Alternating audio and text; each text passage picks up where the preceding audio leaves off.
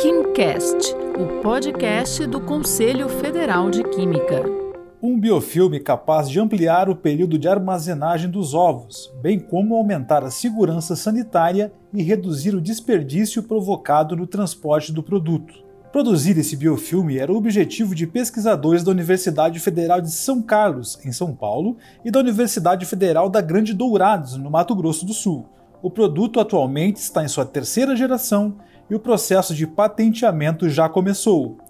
Eu sou Adriano Barcelos e quem conversa com a gente sobre o biofilme é o professor doutor Eduardo José de Arruda, um dos coordenadores do projeto. Professor Eduardo Arruda, por que o interesse em estudar essa película exatamente para o ovo? O ovo é um elemento riquíssimo, tá certo? Que tem sérios problemas sanitários, de proteção, tá certo? E que poderia receber este filme. Esse biofilme, ele é um produto polimérico, ele é a junção de vários polímeros de fontes naturais. E como o ovo tinha inicialmente um problema sanitário, tinha uh, problema de contaminação por salmonela, Escherichia coli, estafilococcus, que são bactérias que podem causar prejuízo em termos de saúde à população, a gente propôs então revestir o ovo com esse biofilme, com esse filme polimérico, para que não permitisse que esses micro-organismos ficassem na superfície do ovo.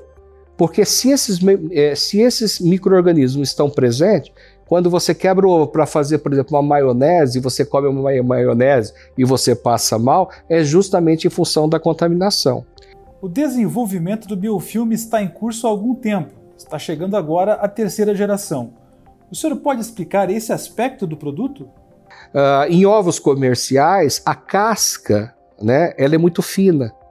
Então, ao colocar esse biofilme, esse filme polimérico, né, que já tinha essas vantagens anterior de qualidade sanitária, shelf life aumentado, nós também poderíamos dar uma proteção, reforçar a casca para melhorar uh, o transporte e evitar é, que esse, o, esses ovos quebrassem no transporte, né?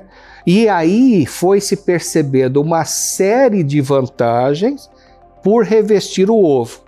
O ovo, quando ele é produzido, ele recebe, na própria galinha, ele recebe um revestimento de uma cera protetiva. Só que por questões de higienização, ele tem que ser lavado. E você perde essa cera, essa proteção natural. Então, o que nós estamos fazendo é tentar colocar uma proteção também natural, obtido de produtos naturais, para que a gente pudesse então ter uma vida estendida e uma qualidade de produto melhor. Qual a situação de momento para o patenteamento do biofilme? A primeira geração foi solicitado patente, que foi o trabalho realizado como um tema de pós-graduação a nível de mestrado, ok?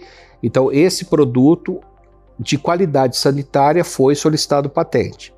Depois, do meu trabalho paralelo ao pós-doutorado na UFSCar, a gente conseguiu fazer a segunda e a terceira geração. A primeira geração, que é a geração original do trabalho para sua progressão, é que foi solicitado patente. O processo de patenteamento no Brasil é uma brincadeira. Se você bobear, ele vai demorar, dependendo do interesse da instituição, se o processo foi adequado, demora de 5 a 10 anos. Né? Então, não tem a agilidade que tem um país né, é, que é onde a patente é algo valorizado. No Brasil, começa a ser valorizado agora, começa a se criar agora a cultura da patente. Mas ainda é um processo lento, né? é, que na verdade você, a gente não sabe nem se vai ser dado a patente, o patenteamento do, do, do, do, do processo ou do produto. A gente não sabe, porque ainda é uma incógnita. Este foi nosso bate-papo com o professor doutor Eduardo José de Arruda, da Universidade Federal da Grande Dourados, em Mato Grosso do Sul. Ele é um dos coordenadores do grupo que desenvolve um biofilme para ampliar o período de validade, a sanidade e as condições de transporte de ovos. Se você quer ler mais sobre pesquisas no campo da química, visite o site do Conselho Federal de Química, www.cfq.org.br. Você ouviu o KimCast o podcast do Conselho Federal de Química.